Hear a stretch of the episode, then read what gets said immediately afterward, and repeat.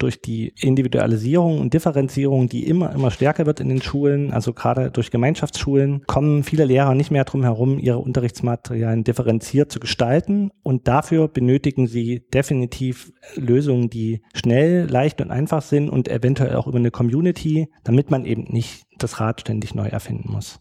Und ich glaube, da ist das ein sehr, sehr großes Potenzial für OER, weil das die Schulbuchverlage nur bedingt äh, leisten können. Zugehört. Der Podcast rund um Open Educational Resources.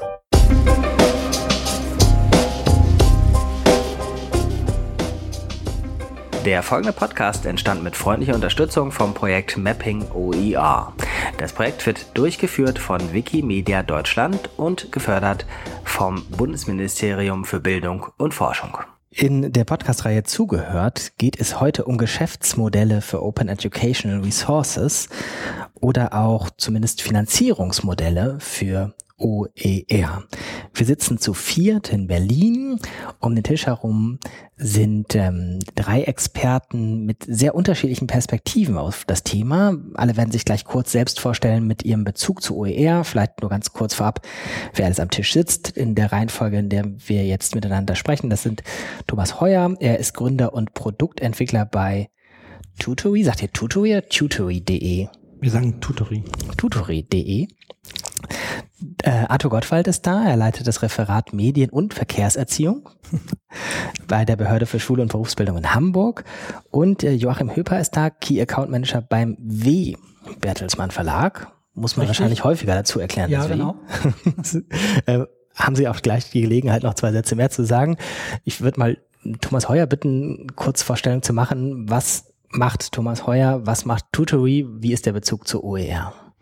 Genau, also wir haben äh, uns vor mittlerweile drei Jahren ähm, überlegt, wie man gute Bildungsmaterialien im Internet gestalten kann und äh, haben dann Tutori ins Leben gerufen, hieß damals noch anders.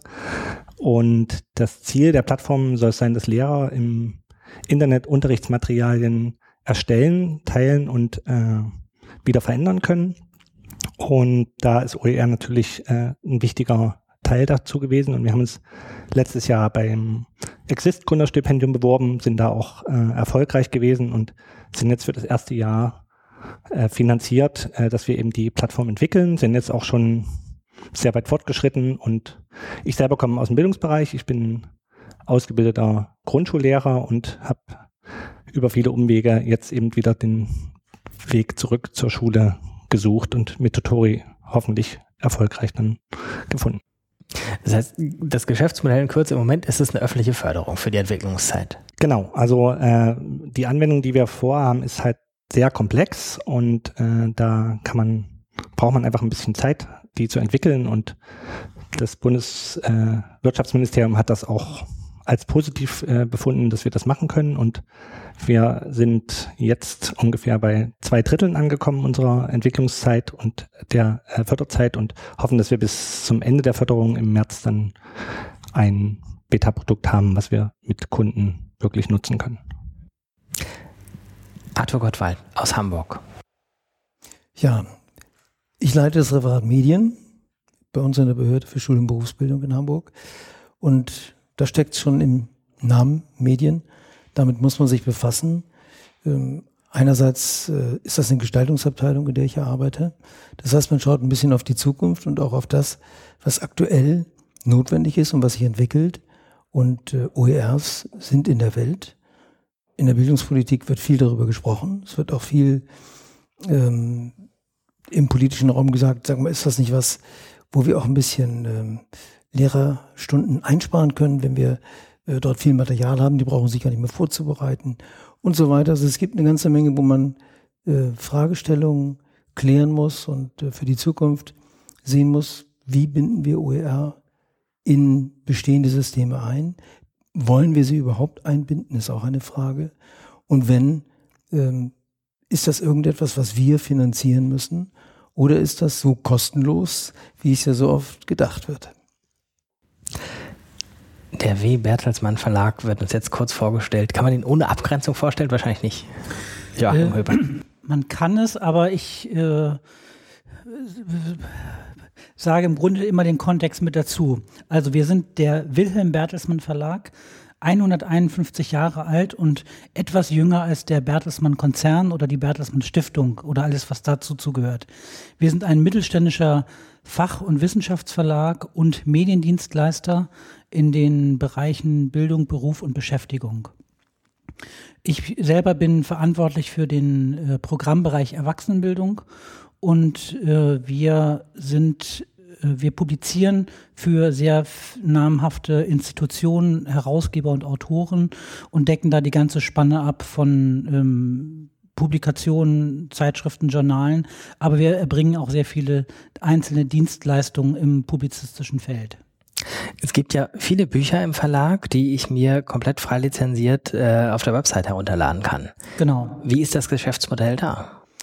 Wir haben uns dem Thema über das Stichwort Open Access äh, genähert, ähm, weil wir festgestellt haben oder das auch mit begleiten, wie im Wissenschaftsfeld sich die ähm, Rahmenbedingungen verändern. Und wir haben dort Möglichkeiten eröffnet, dass man Open Access publizieren kann. Das heißt, es gibt da den sogenannten goldenen Weg. Inhalte werden von Anfang an kostenfrei für die Nutzer äh, zur Verfügung gestellt. Oder es gibt den grünen Weg. Das heißt, dass wir eine Zeit lang Inhalte ähm, verkaufen. Ein Jahr, zwei Jahre, drei Jahre, fünf Jahre, je nachdem, wie die Vereinbarungen sind. Und danach werden die Inhalte kostenfrei zur Verfügung gestellt. Und in diesem Umfeld gibt es auch einige Materialien, die für Lehr- und Lernsituationen konkret verwendet werden können. Das ist erst erstmal unser Weg gewesen, wie wir uns dem Thema OER äh, genähert haben. Also eigentlich kommen wir aus der Open Access Ecke und haben Inhalte, die für die Lehre verwendet werden können wir haben jetzt äh, vorhin schon verabredet, dass wir keinen Anspruch auf Vollständigkeit in den nächsten 30 Minuten äh, erheben wollen. Also wir wollen weder für alle Bildungsbereiche ähm, flächendeckend sprechen können, noch wollen wir sagen, wir stellen alle Geschäftsmodelle, die es geben könnte, hier zusammen, sondern wir machen Mut zur Lücke oder Mut zum Schwerpunkt vielleicht eher. Wir haben vereinbart, dass wir zwei Runden machen. Jeder stellt aus seinem Bereich ein Geschäfts- oder ein Finanzierungsmodell vor, was es jetzt schon gibt. Ähm, es ist willkommen, dass wir dazwischen reden oder Ergänzungen, Nachfragen etc. gegenseitig hier stellen. Und ähm, in der zweiten Runde gucken wir dann mal auf mögliche zukünftige Geschäftsmodelle. Jetzt hat ähm, der Thomas Heuer eben angefangen, würde ich jetzt sagen, Arthur Gottwald ist der Erste, der die Runde für die, wie sagt man, die, die Realo-Runde eröffnet, Finanzierungsmodelle von heute für OER. Ja, Finanzierungsmodelle so richtig für das, was wir äh, unter OER im Moment ähm, gesamt verstehen, gibt es eigentlich noch nicht. Dennoch werden äh, OERs produziert, nicht unter dem Lizenzlabel OER, aber durchaus zur freien Verfügung für Lehrkräfte.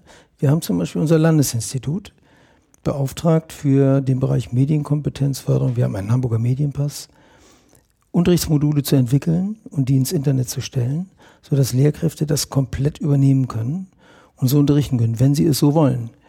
Dazu gibt es Alternativmöglichkeiten, die Sie nehmen können. Die sind auch im Internet dort auffindbar. Und äh, das ist etwas, wo wir auch Eltern einbinden können. Für die ist auch Material da, auch für Schüler ist Material da. Das heißt, alles frei verfügbar, sofort nutzbar. Finanzierung, Landesinstitut, Mitarbeiter, Mitarbeiterinnen, die es gemacht haben, während ihrer Arbeitszeit. Und es ist dann zu fragen, können wir so etwas nicht auch unter eine OER-Lizenz oder eine CC-Lizenz stellen? Das sind die Fragen, mit denen wir uns in der Zukunft beschäftigen werden. Und wie ist 2015 der Status? Was hält das Landesinstitut noch davon ab, eine freie Lizenz drauf zu machen? Weil wir noch nicht ähm, die juristische Klärung insgesamt haben, ist das der richtige Weg? Ähm, also wenn man jetzt ins Internet geht, kann man es sowieso nutzen überall. Nur man kann es nicht selber wieder bearbeiten. Also das Remix ist natürlich nicht möglich.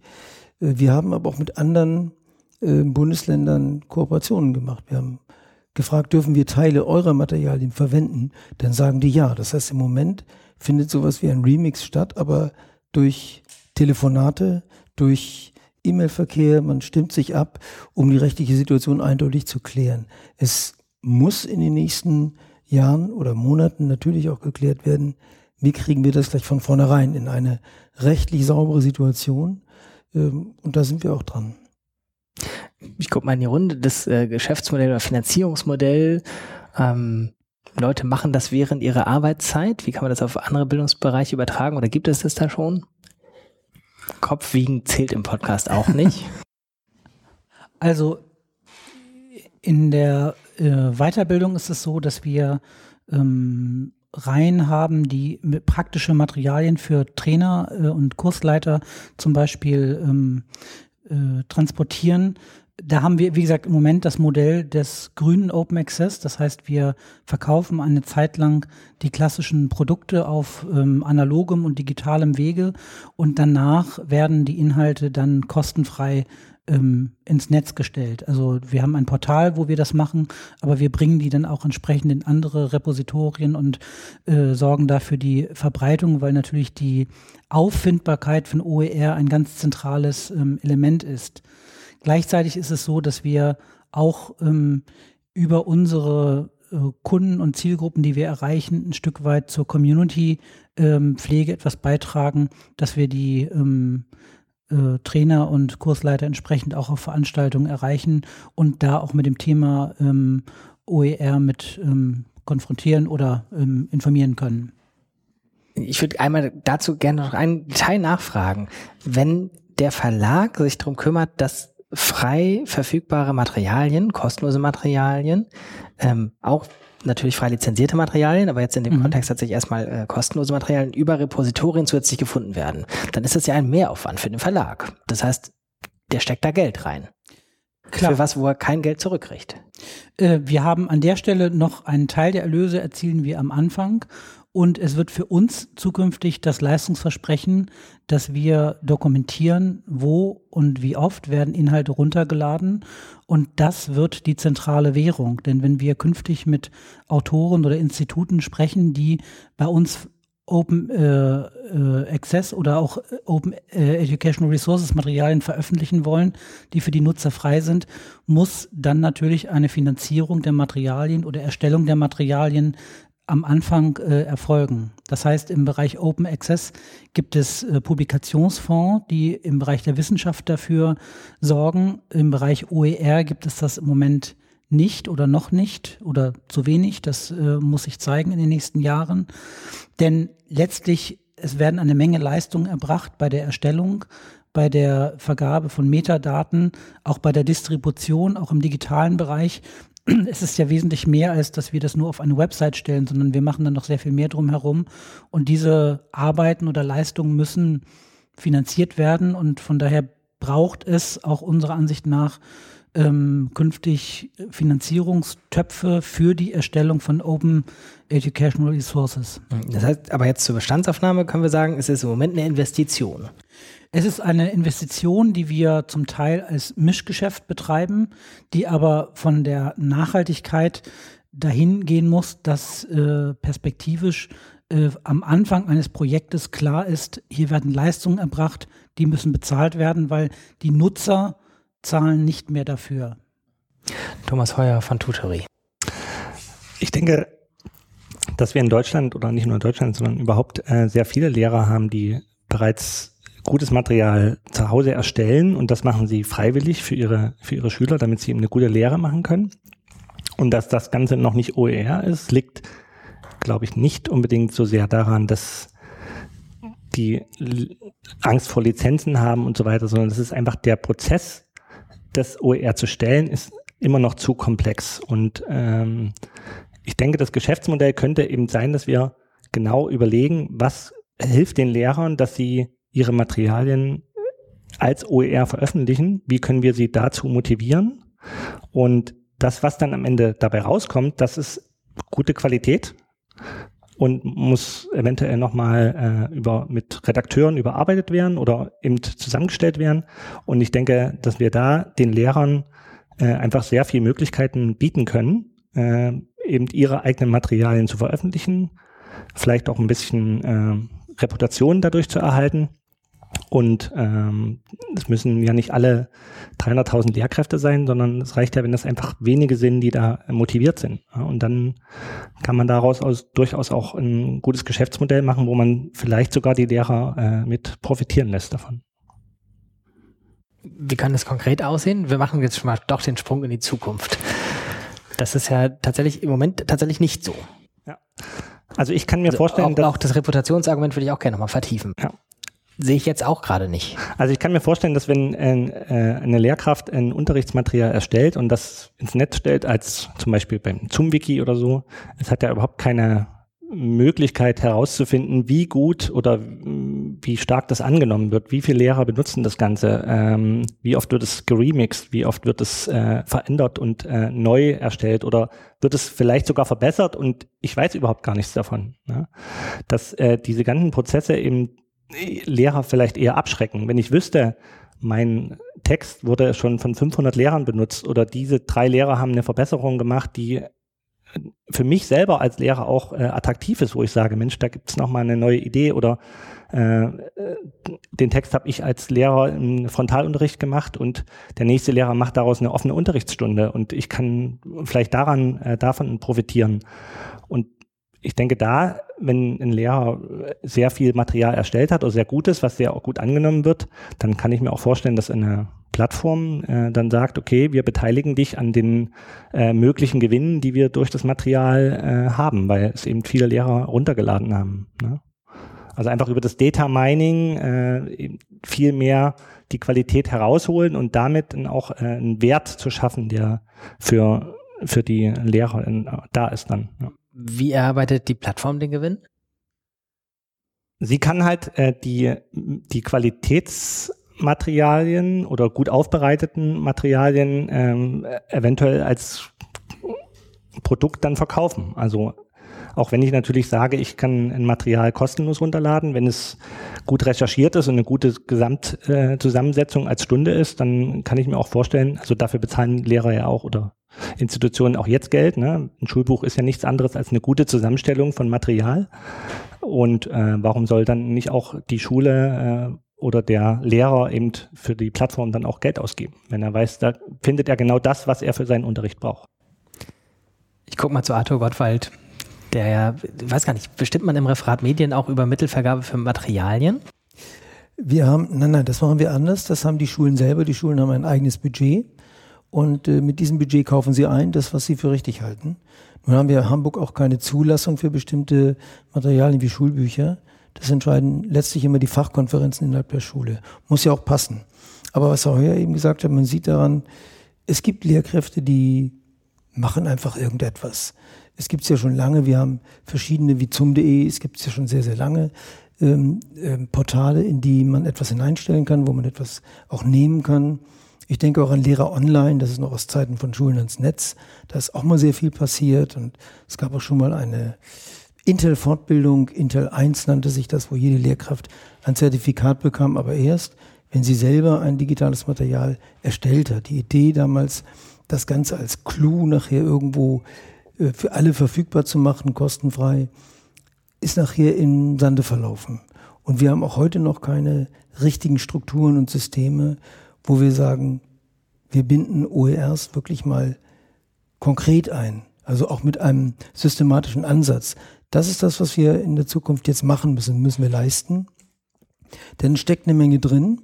Äh, wir haben Landesbildungsserver bei uns in Hamburg, auch unser Server. Landesbildungsserver bringt eine Menge Dinge hinein. Und was wir an OERs wirklich, ähm, ich sage mal so ein bisschen offiziell veröffentlichen, ist mehr aus Projektarbeit heraus. Oder wenn im Landesinstitut mal irgendwo eine besondere Fortbildung gewesen ist man sagt, komm, das ist so gut, das stellen wir einfach mal für andere online, aber immer nicht als OER oder als CC-Lizenz, weil man diese Sachen gar nicht kennt eigentlich. Also wenig Lehrer wissen, was ist überhaupt eine CC-Lizenz. Vielleicht Musiklehrkräfte oder die, die Kreativen, die äh, Filme machen, irgendwelche äh, Musikbegleitungen dann dafür brauchen. Und die haben schon gehört, dass also berühmte Musiker wie Sting zum Beispiel schon vor mehr als zehn Jahren angefangen haben, freie Musik unter CC zu stellen, um zu sagen, das könnt ihr gerne nehmen für eure kreativen Produktionen. Und das ist aber nur der kreativ-künstlerische Bereich. Wir müssen das auch ausdehnen auf andere Bereiche. Das liegt vor uns und wir arbeiten auch dran. Das heißt, unsere Fragestellung, die wir jetzt zurzeit bearbeiten, ist, welche Strukturen brauchen wir? Brauchen wir neue? Oder können wir auf den vorhandenen Strukturen, die es gibt, Stichwort Bildungsserver, aufbauen, die so ein bisschen aufbohren, verändern und sozusagen die OER-Kategorie dazu packen? Oder brauchen wir was ganz Neues für OER, wo dann auch alles mit Lizenzierung schon für Lehrkräfte klar ist, wo die Tutorials da sind. Wie mache ich das? Sodass also auch der Weg vereinfacht wird für eine Lehrkraft zu sagen, hm, ich habe hier was Gutes gemacht, das hat so gut geklappt in meinem Unterricht, das teile ich einfach mit. In erster Linie würde man das sicherlich in der eigenen Schule tun, im Fachkollegium. Und das gibt es häufig. Also in Hamburg haben wir eine ganz lange Tradition an den früheren Gesamtschulen, heutigen Stadtteilschulen. Dort wurde Material immer für alle gemacht. Und jeder hat von jedem profitiert. Und wenn man dort in die Fachräume hinten ging, wo dann Material lagerte, das waren riesige Schränke mit Papierkopien, die man sofort nehmen konnte. Nur dieses Material ist irgendwann auch nicht mehr aktuell und äh, irgendwie ist es nicht differenziert genug und es geht nicht auf individuelle Leistungsstände von Schülerinnen und Schülern ein. Und oft hat es auch noch den eher belehrenden Charakter, dass man etwas vermittelt und nicht so diesen etwas offeneren Stil, dass man offenere Aufgaben stellt, die lebensnah sind, mehr am Schüler, an der Schülerin sich orientieren, an ihren Einstellungen vorwissen. Das heißt, Unterricht ändert sich und damit ändert sich auch Material. Insofern wird bestimmtes, was schon mal da war, auch nicht mehr benutzt. Und dieses jetzt irgendwo im Nachhinein online zu stellen, das macht eh keiner. Und bei den neuen Sachen, gerade im digitalen Bereich, gibt es so viele tolle Möglichkeiten und Tools. Da sind viele noch am Anfang, sich da hinein zu vertiefen und machen das für sich privat. Also mal einen Videoschnitt oder irgendwas aufzunehmen, machen sie schon mal, einzelne Lehrkräfte. Aber das äh, generell zu machen für Unterrichtsmaterialien, das wird noch einen Augenblick dauern. Und dafür brauchen wir Fortbildung. Ja, nochmal zu dem Wunschzettel für, für Geschäftsmodelle. In dieser Podcast-Reihe, ich würde mal sagen so fünf, sechs Episoden vorher, hat ähm, Marc Rackles, der in Berlin für die Bildung zuständig ist, mal gesagt, er kann sich schon vorstellen, dass Lehrer Entlastung kriegen, wenn sie Materialien haben, die als OER ähm, oft runtergeladen werden oder besonders beliebt sind oder sowas. Ist das eine Berliner Position oder kann man sich das auch in anderen Ländern vorstellen? Also das ist bisher eine Berliner Position. Berlin hat ja ohnehin einen etwas anderen Zugang zu OER schon gefunden.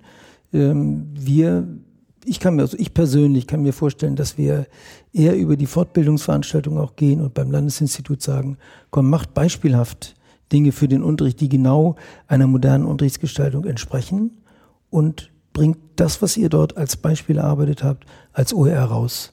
Das heißt, der erste Hebel wäre, Fortbildung für die Fortbildner anzubieten. Richtig. Denn für die ist es ja, die sind ja wahrscheinlich schon 90 Prozent des Weges gegangen und müssten so nur die Lizenzierung und die Veröffentlichung als OER sozusagen nach oben drauf legen, weil die sind ja schon professionelle Ersteller und teilweise Veröffentlicher. Ja, ich denke, dass der Ansatz, äh, über die Fortbildung zu gehen, äh, durchaus wichtig ist, aber ich glaube, äh, zu OER gehört auch so ein bisschen so eine persönliche Einstellung, so eine Philosophie, die man vertritt. Und äh, wenn ich äh, die Lehrkräfte in der Fortbildung einfach nur sage, erstellt mal jetzt ein oder zwei Materialien und äh, wir veröffentlichen das dann gemeinsam, ist die Frage, ob sie dann danach auch bereit sind, das äh, zum Beispiel in ihrer eigenen Schule zu machen. Und ich finde, da gehört eben noch so ein bisschen mehr so diese, dieser emotionale Bereich äh, dazu, der bei OER, glaube ich, immer noch viel zu wenig äh, bedacht wird. So, ne? Also dass man wirklich sagt, es ist eine Vision, die ich als jemand, der sich mit OER äh, schon beschäftigt hat, das ist eine Vision, freie Bildung und die Bildungsmaterialien sind eben nicht frei. Ne? Und das ist die Grenze der freien, der freien möglichen Bildung, die wir äh, nicht übertreten können, wenn die Materialien das nicht sind. Ich mache mal einen kurzen mündlichen Link auf die letzte Podcast-Folge, die ähm, sich mit Qualifizierungsmodellen und auch mit Haltungsfragen beschäftigt hat. Und ähm, hoffe, dass Joachim Höper jetzt nochmal zu den Geschäftsmodellen eine Ergänzung bringt. Ähm, na, ich möchte da nochmal bei den, äh, bei der Qualifizierung ansetzen, weil ich glaube, das ist ein sehr zentraler Punkt. Denn wir müssen erstmal fragen, Erstmal müssen wir die Bildungsbereiche auch etwas differenziert betrachten. Der Bereich Schule funktioniert gänzlich anders als der Bereich Hochschule oder Weiterbildung oder die berufliche Bildung. Das sind einfach verschiedene Arten, wie Bildung äh, organisiert ist, welche Akteure dort mit dabei sind. Und ich glaube, dass man die Frage stellen muss bei den Akteuren, die unterwegs sind, ähm, wie ist denn überhaupt der Bedarf an OER und auch an der Frage, wie will ich Unterricht oder Lehren gestalten? Und diese Antworten muss ich eigentlich erstmal haben, weil nur, dass ich jetzt Materialien frei verfügbar habe, wird der Unterricht noch nicht anders. Also die Frage, wie sind die äh, Einsatzszenarien von OER und welche Bedarfe und welche Bereitschaft zum Teilen von Material äh, sind da, die sind, glaube ich, sehr wichtig. Und da ist ein Punkt, dass es ähm, meiner Ansicht nach äh, zentral ist, kleine, überschaubare Communities mit einzubinden. Also sowohl die Bereitschaft, wer ist bereit, etwas zu erstellen, zu remixen und zu nutzen und auch dann die Materialien, die andere erstellen, wiederum dann zu nutzen, zu bearbeiten. Und um überhaupt erstmal sich nicht nur mit den Strukturen von OER zu beschäftigen, braucht es, glaube ich, noch mehr ähm, Beispiele in den verschiedenen Bereichen, dass überhaupt Materialien da sind, ähm, um auch den Bedarf wirklich zu ermitteln, ähm, wie Materialien erstellt und auch äh, genutzt werden. Und da ist die ähm, Begleitung einer Community über Schulungsveranstaltungen, über Informationsveranstaltungen, über Beratungen. Das ist ein sehr zentraler Punkt. Und die ähm, Begrenzung von Communities, nämlich dass sie überschaubar und auch ähm, abgrenzbar sind, ist meiner Ansicht nach der der Zugang überhaupt, weil viele haben Angst, etwas einfach ins Internet zu stellen. Aber wenn sie wissen, ich stelle das in ein Portal, das vielleicht sogar ähm, begrenzt ist oder zugangsbegrenzt ist, wo andere Lehrkräfte Zugriff haben, die auch etwas dort reinstellen oder nur etwas nutzen können, wenn sie vorher auch etwas reinstellen, dann ist die Möglichkeit, ähm, ich kenne die vielleicht sogar oder ich habe diesen Aspekt ähm, des Vertrauens, weil das eine überschaubare Gruppe ist, der kommt dann auch vom Emotionalen hier plötzlich mal mit dazu. Denn wir haben ansonsten äh, das klassische Modell, dass wir Verlage oder andere Anbieter haben, die haben äh, Marken oder Reihen, wo ich mit den Verlagsnamen, mit den äh, äh Markennamen von Lehrwerken auch ein gewisses Vertrauen äh, und eine Kompetenzvermutung verbinde. Also da gäbe es ein Geschäftsmodell, äh, was, weiß ich nicht, Community oder Überzeugung auch heißen kann. Genau. Ähm, dass da also Leute was machen, ohne dass es noch einen zusätzlichen finanziellen Anreiz gibt. Ich würde gerne noch mal jetzt tatsächlich das für den Bereich Weiterbildung, vielleicht auch Hochschule einmal vertiefen. Mm, Joachim Hüpper hat am Anfang schon mal gesagt, perspektivisch muss es da andere Modelle geben, dass wir auch OER äh, quasi im Anschluss an Open Access äh, in Verlagsmodellen umsetzen können. Wie kann das aussehen? Auch vielleicht für die Leute, die die Open Access Finanzierung nicht so kennen. Also wir brauchen Ehrlichkeit in der Diskussion. Äh, und zwar, es gibt viele Arbeitsschritte, die gemacht werden bei dem Erstellen von Materialien. Und es geht darüber hinaus. Also ich muss ähm, mich damit auseinandersetzen, an welchen Inhalten richte ich mich aus. Also habe ich ein Curriculum, für das ich Inhalte erstelle. Und einen Arbeitsplatz zu erstellen ist etwas völlig anderes als ein Werk äh, für meinetwegen ein, eine ganze, ein ganzes Schuljahr oder für den Bereich Biologie von Klasse 5 bis Klasse bis zum Abitur. Das sind einfach verschiedene Ansätze. Also ich muss die, äh, mich an den äh, Curricula ausrichten. Ich muss ähm, Autoren suchen oder gewinnen oder ähm, Lehrkräfte, die sich dort mit einbinden. Ich muss diesen äh, Prozess der Erstellung, der Qualitätssicherung organisieren. Ähm, ich kann die Sachen äh, setzen, ich kann denen ein vernünftiges Layout geben. Im Prinzip kann ich die kompletten einzelnen Bausteine, im Verlagswesen spricht man von der Wertschöpfungskette Kette, auseinandernehmen und kann sie im Grunde neu mischen und verteilen und muss aber auch ehrlich sagen, ob jemand in einem Verlag jetzt diese Arbeit tut oder jemand in einer Institution, das kostet Geld. Und wenn der Nutzer nicht dafür zahlt, dann muss man diese ähm, Dinge benennen als Leistungsbausteine und muss ähm, dafür Geld geben. Und wir erleben es so, dass in äh, Universitäten oder auch in Institutionen dann manchmal mit den sowieso Kosten äh, geredet, darüber geredet wird. Also da ist sowieso jemand, der kriegt sein Gehalt und der macht das dann noch mit. Ähm, dann müssen wir trotzdem aber volkswirtschaftlich sehen, diese Person produziert Lehrmaterialien. Denn letztlich gibt es im Moment ein, ein Budget im Schulbereich, äh, was für Schulmaterialien meinetwegen ausgegeben wird. Und wenn äh, wir das umsteuern äh, oder wenn das der politische Wille sein soll, dann muss man halt die Leistung zur Erbringung dieser Materialien, ähm, die, dann müssen die halt finanziert werden, wenn es die Nutzer nicht finanzieren. Wer ist Mann? In den äh, Ausführungen gab es jetzt viermal, man muss was finden, also wer also, bezahlt und wie? Äh, wenn die Materialien frei verfügbar sein sollen, ist es eine öffentliche Aufgabe. Also die anderen Varianten sind, ich mache es über Werbung. Das, es gibt OER von Lobbygruppen, ähm, verschieden, ob das Greenpeace ist oder ob das die Deutsche Bank ist, ähm, die auch natürlich Interessen damit äh, ähm, äh, beabsichtigen. Ähm, man kann überlegen, ob man ähm, das Prinzip Facebook macht. Wir verkaufen die Adressen, die Nutzerdaten, Tracking, Learning Analytics kann man sich vorstellen. Da haben viele Interesse dran. Ob das wünschenswert ist, ist eine ganz andere Frage. Das ist nicht meine Position, aber das wäre eine, eine Möglichkeit. Ähm, oder man muss Zusatzservices äh, entwickeln, die ähm, neben einem freien ähm, Zugang äh, entweder vorab oder später noch in digitalen oder analogen Zusatzprodukten, äh, die etwas, äh, die dann finanziert werden müssen von Nutzern.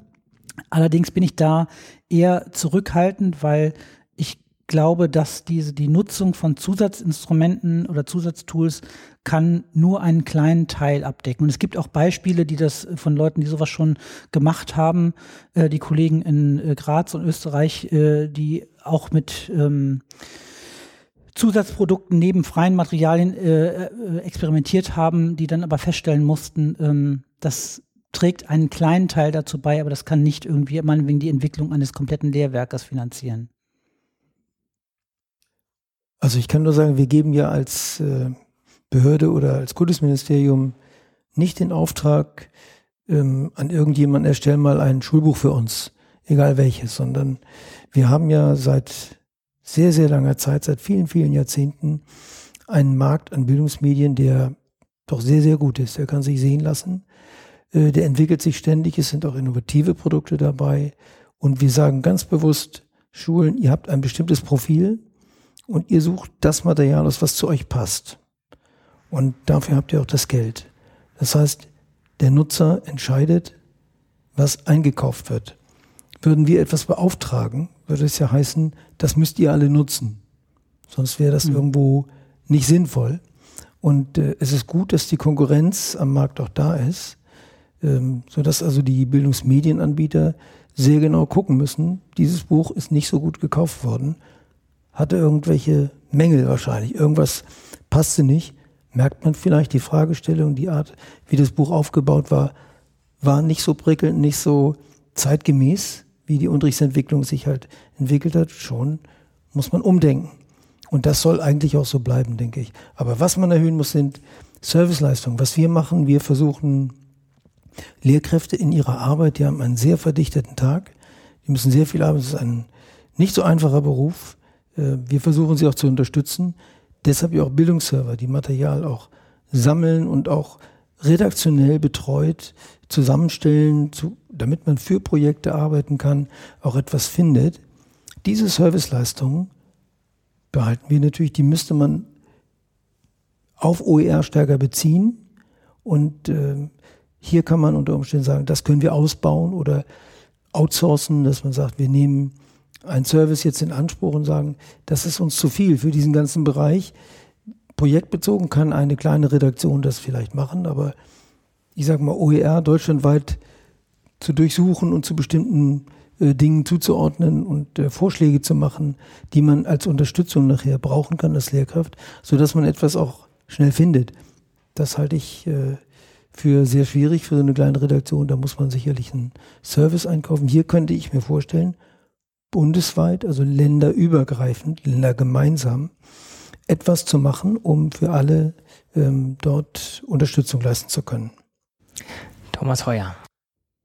Tatsächlich ist der Gedanke äh, des Services äh, neben OER oder als Finanzierungsquelle ähm, durchaus attraktiv. Äh, ähm, wir haben beim letzten Treffen von, von Zoom äh, auch mit Lehrern eben gesprochen, die sich zum Thema OER ja, ganz da, kurze Legende Zoom für alle, die äh, die Zentrale für Unterrichtsmedien. Und da kam in dem Gespräch noch weiter erläutern, weil bei ja. Zentrale für Unterrichtsmedien Leute, die es nicht kennen, denken, genau, stimmt, das äh, ist die staatliche das ist eine. Ähm, ein Verein, der äh, freie Bildung und freies Wissen für die äh, Schule organisiert. Da gibt es also ein Wiki, wo die Inhalte von Lehrern für Lehrer gesammelt werden. Also alles ehrenamtlich. Und äh, wir haben äh, während des Treffens eben mit Lehrern äh, kommuniziert über natürlich unser Produkt, aber auch äh, genau um die Frage, was für Probleme haben sie eigentlich? Also welche, welche Painpoints äh, sind, existieren in der Schule? Und OER ist eben für uns dann in dem Fall ein Mittel, um unsere mögliche Zielgruppe, nämlich Lehrer, zu erreichen, die dann sagen, äh, es ist schön, wir haben jetzt hier das kostenlose Material bei euch gefunden. Ihr seid eine Firma, die sich mit äh, Computern und Technik auskennen. Ihr habt Software entwickelt.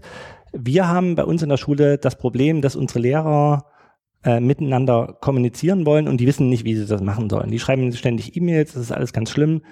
Habt ihr denn nicht eine Idee, was ihr da an Software entwickeln könnt, was uns helfen kann? Wir haben dafür auch Geld da und es ist, äh, kann entwickelt werden. Und genau das wäre äh, sozusagen die Lösung. Also ich habe OER als Möglichkeit, äh, eben mit Lehrern in Kontakt zu kommen und dadurch eventuell Services zu entwickeln, äh, was äh, Herr Gottwald auch gesagt hat, die äh, um dieses Produkt herum äh, dann aufgebaut werden können.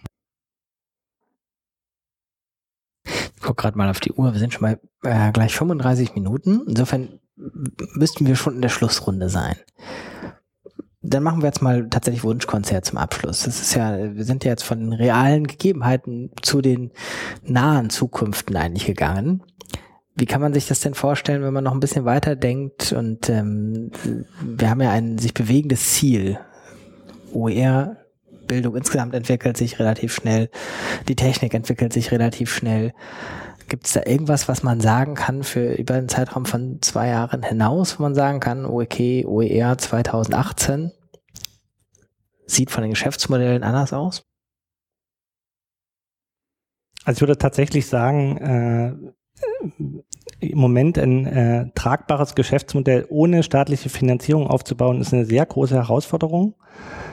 Das liegt äh, vor allen Dingen äh, immer noch an der Unkenntnis des Themas.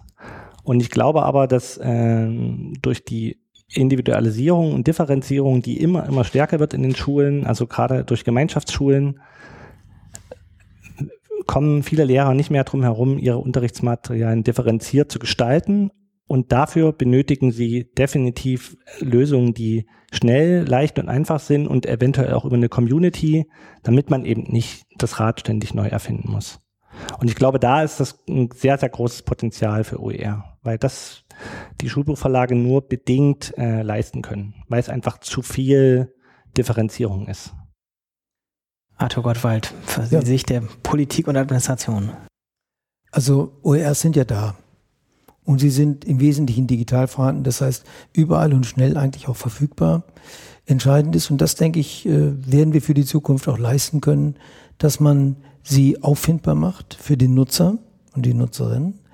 Ähm, da stelle ich mir auch vor, dass man 2018 dann soweit sein kann, dass so etwas äh, vorhanden ist und dass auch äh, genügend Beratungsleistung da ist, um Lehrkräfte auch zu beraten. Einerseits, wie nutze ich das am besten und andererseits, kann ich nicht vielleicht doch auch mal was dafür produzieren? Und alles immer unter dem Aspekt, das sind eigentlich eher kleine Bausteine.